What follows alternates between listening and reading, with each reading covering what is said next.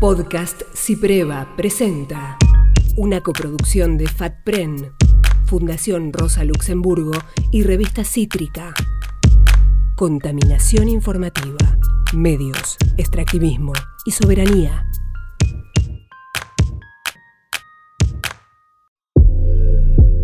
En las últimas décadas se consolidó en Argentina un modelo económico basado en el extractivismo. Nosotros somos parte de este territorio, nosotros, nosotras somos parte de este lugar. En paralelo, en distintas regiones del país se fueron gestando resistencias populares, pueblos organizados que le dicen no al sacrificio de la vida y el entorno para que los beneficios se los lleven unos pocos. Por eso esta lucha, que es por el medio ambiente, también es una lucha por el trabajo, pero por el trabajo digno. ¿Y el periodismo? Pautas publicitarias millonarias, compromisos políticos y desprecio por las voces de los territorios confluyen para que los conflictos socioambientales queden tapados o relegados a segundo plano. En ese contexto, tanto la ética de trabajadores y trabajadoras de prensa de medios públicos y privados, como la labor esforzada de comunicadores y comunicadoras de medios populares, permiten echar luz sobre una agenda urgente que se replica de norte a sur y de este a oeste de la Argentina. Necesitamos sacar a la luz una vez más y con urgencia los enormes daños a la naturaleza y en consecuencia el directo impacto a la población de la región. Esto es un podcast sobre extractivismo, resistencias populares y el rol del periodismo para dar cuenta de los conflictos socioambientales que explican el presente y permiten anticipar el futuro argentino. ¿Empezamos?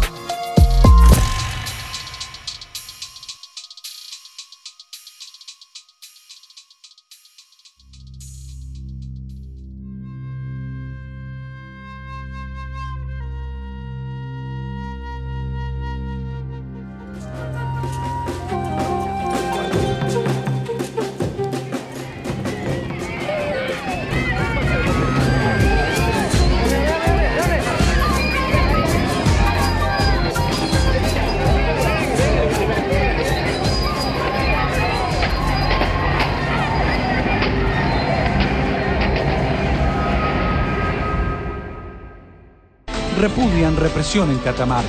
Pidieron que se investigue a los responsables del uso de la fuerza contra los pobladores de Andalgalá, que protestaban contra la explotación minera a cielo abierto. Eh, a noticiar acerca del pedido a juicio político que vamos a hacer a eh, las distintas personas del poder político y judicial que han estado involucradas en la represión que se hizo en Andalgalá el 15 de febrero último.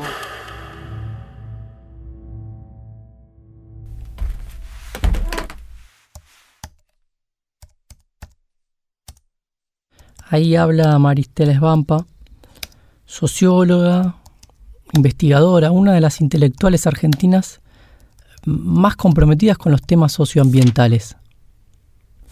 Menciona Andalgalá, una represión de 2010.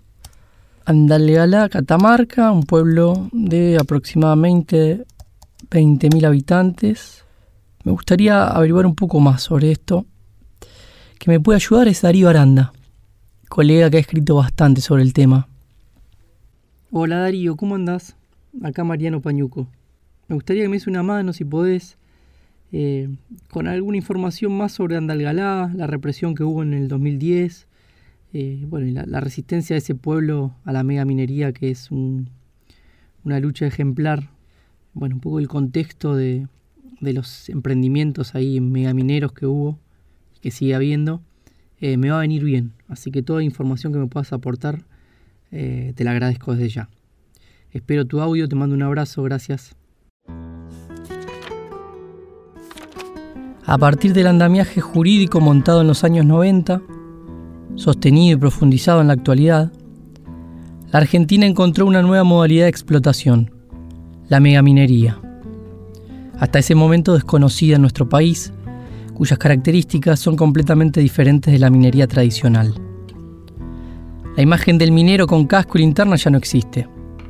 Para poder extraer los minerales diseminados en grandes extensiones de territorio, esta actividad se realiza a cielo abierto con el uso de colosales cantidades de energía, explosivos, agua y sustancias muy tóxicas para separar la roca del mineral.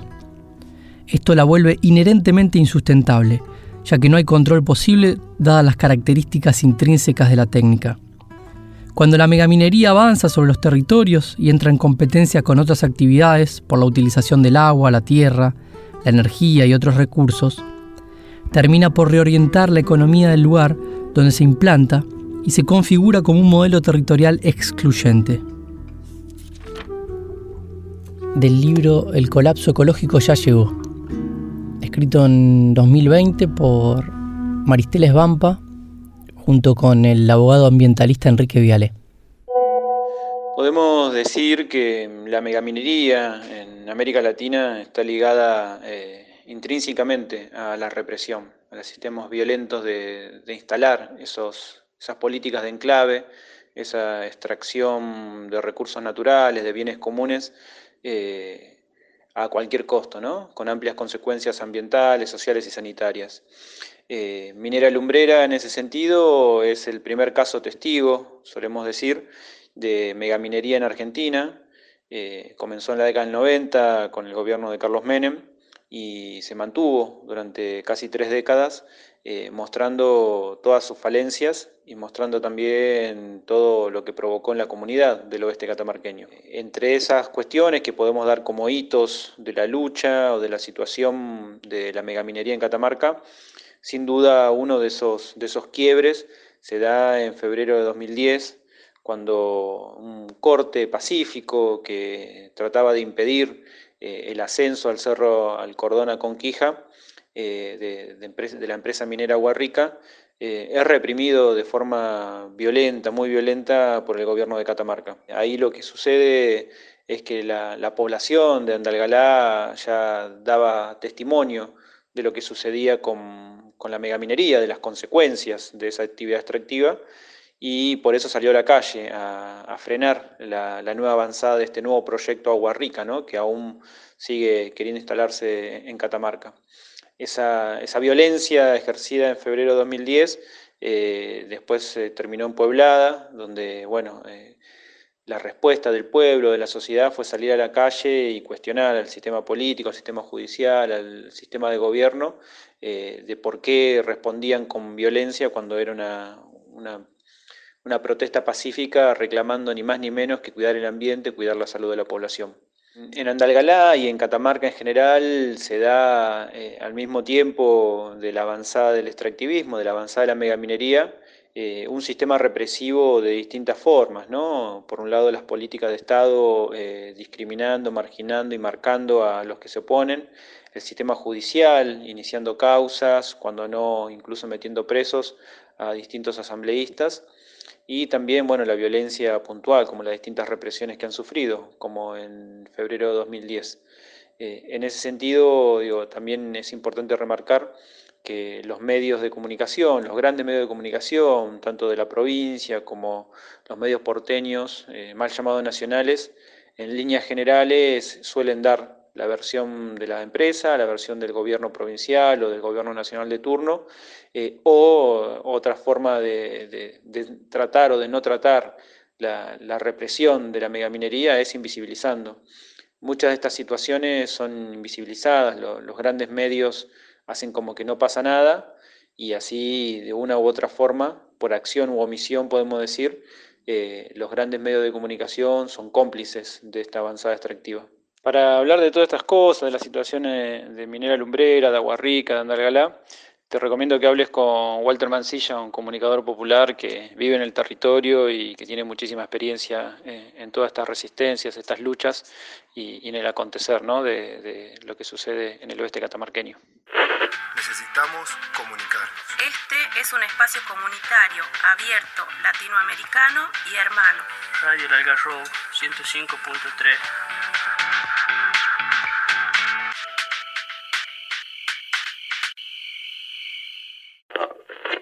Cuando fue en aquel año, el 2010, eh, que estaban haciendo el bloqueo en, la asamblea para que no suban los vehículos y, la máquina en especial, hoy sabe que fue la represión,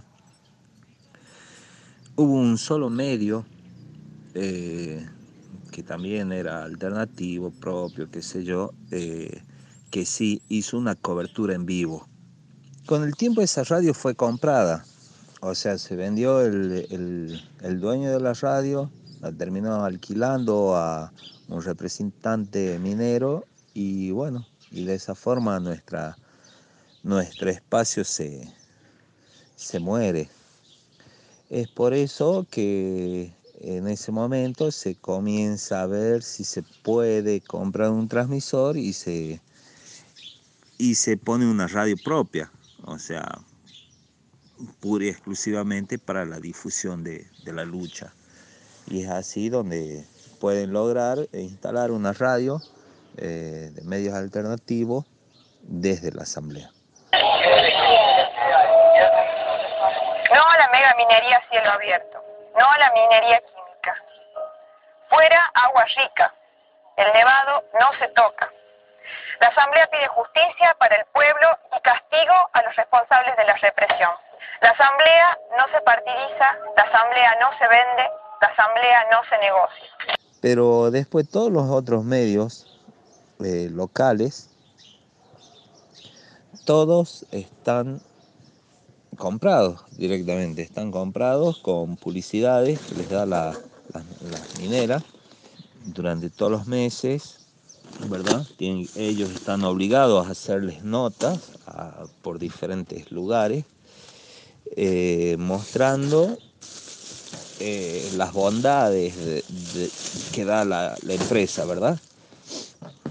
o las dádivas, vengamos a decir, eh, que da la empresa, para que de esa forma piensen que, la minería es, te da una chance de, progreso.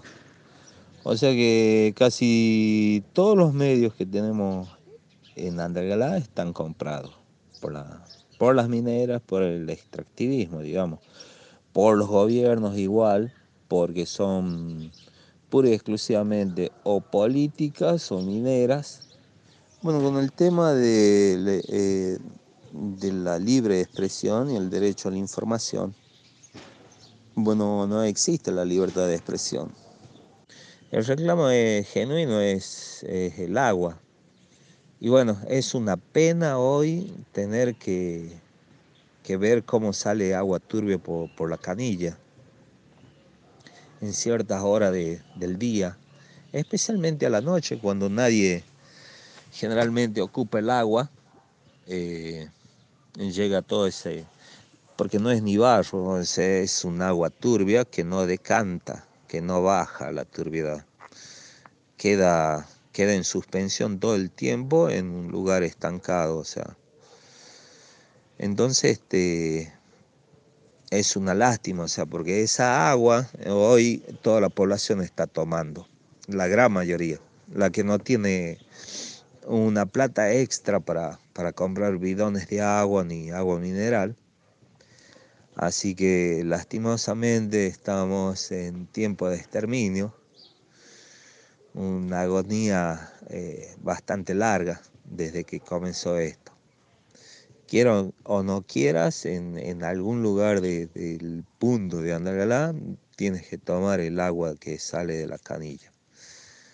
Ese es el tema hoy y, yo creo que muchos medios eso no refleja, que ya no están contaminando el agua y es un problema muy grave y que no está siendo reflejado en ningún medio.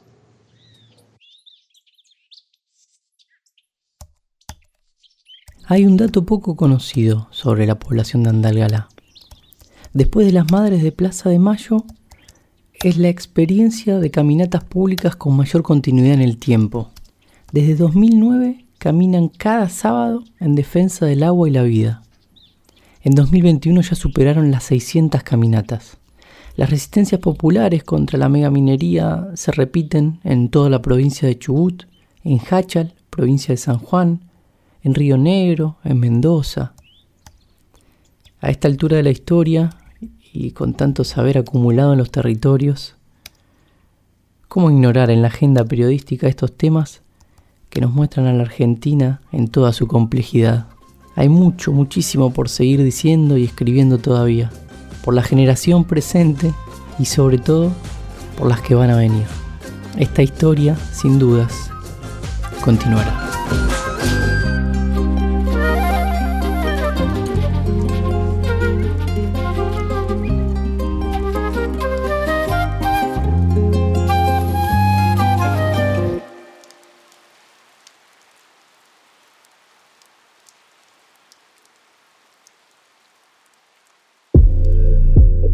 En este episodio sobre megaminería participaron Darío Aranda y Walter Ajimancilla con sus testimonios.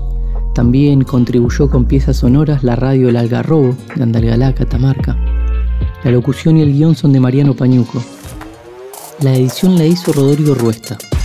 Este podcast fue realizado y producido por Revista Cítrica en colaboración con la productora El Susurro.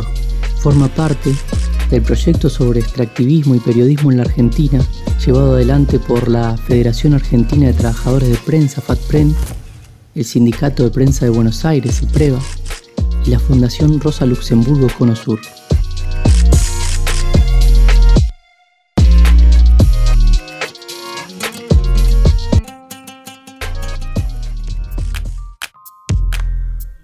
Fue una coproducción de FATPREN, Fundación Rosa Luxemburgo y Revista Cítrica.